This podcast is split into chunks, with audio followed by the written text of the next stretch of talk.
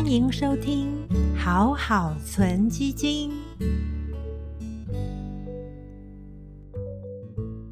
今天要来聊定期定额有没有什么 NG 行为呢？我们统计了投资人定期定额呢有三大的 NG 行为，第一个是投资标的太少，第二是投资时间太短，第三是净值下跌的时候太慌就会停扣。所以，如果投资人可以避掉这三大 NG 行为，相信投资报酬率会有所提升。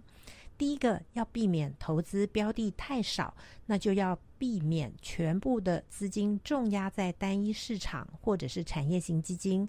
例如像是能源、黄金，因为这些股票同质性非常的高，一旦遇到市场比较不利的因素，它事实上就算分散不同的股票公司。基金还是很难逆势上涨，所以针对波动比较大的产业型基金，长期定期定额还是有可能会被套牢。所以，投资人最好的方式是：第一个要设定停损停利，或者是必须要搭配有股有债的资产配置。那如果是新手投资人，则建议优先选择产业跟国家都比较分散的，像是全球型股票或者是美国的股票型基金来做优先的选择。第二，要避免投资的时间太短的话，那当然就是拉长你的定期定额投资时间。以美国股市五十多年的经验来看，任何一个月进场投资。定期定额一年、三年、五年、十年，投资报酬率都可以随时间的拉长而累积成长，正报酬几率也从八成拉高到百分之九十七。为什么还有百分之三没有办法长期投资获得正报酬呢？这百分之三就是在最高点的时候买进，而在最低点的时候卖出。所以，如果可以避开这种追高杀低的行为，我们还是可以得到一个验证：是投资时间越长，正报酬几率越高的结论。因为我们不只试算了美国 S M P 五百指数，也试算了世界指数。其实都得到相同的结论，即使世界指数的表现没有像美国股市这么好，但是正报酬的几率在一年、三年、五年、十年，确实跟美股是差不多。所以也显示，不论报酬率的高低，如果你追求的是定期定额的正报酬，那确实只要拉长你的投资时间，就可以提高正报酬的几率。第三是投资人经常在净值下跌的时候太慌了，就会停扣。但是定期定额停扣真的是最大的致命伤。我们以二零一五年。到二零一八年来做一个例子，这段时间在二零一五年六月的时候开始，因为中国的股灾引发全球股市下跌，甚至在二零一六年初造成了能源价格的重挫，油价跌到了二十多块。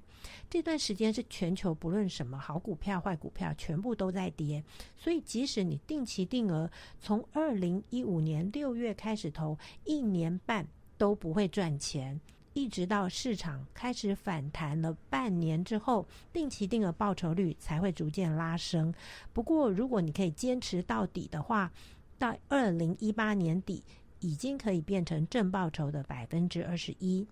不过，如果你在二零一五年六月开始市场开始下跌之后你就停扣，那么亏损幅度应该都会一直在两成以上。如果你是等到市场反弹之后开始扣款，那么到了二零一八年底，报酬率只有百分之十，跟没有停扣的人报酬率是百分之二十一来比，其实可以发现，停扣的人报酬率只有不停扣的人的一半。所以这也显示，在我们试算的以 MSCI 世界指数二零一五年六月到二零一八年五月这三年的期间。如果中间在市场前半段有下跌的时候是停扣，其实报酬率在最终三年结果来看，其实报酬率是差非常的大。所以这就提醒了，停扣这这一段时间，事实上是影响报酬率非常大的关键，因为那时候价格是最便宜的，你反而没有买到最便宜的价格。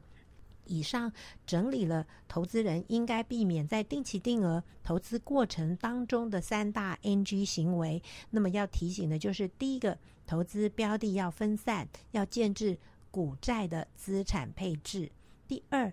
要拉长你的定期定额投资时间。一般而言，投资到五年、十年，正报酬的几率就非常的高。第三，在市场低点的时候，遇到利空下跌的时候，必须坚持下来，甚至用相对低点要加码投资的方式来趁便宜的时候买到更多的单位数。能把握以上三大要点，那么定期定额应该对投资人而言是一个可以帮你长期累积资产成长的很好的投资方式。今天的分享就到这边。投资一定有风险，投资基金有赚有赔，申购前要详阅公开说明书。祝大家投资顺利，我们下次再见，拜拜。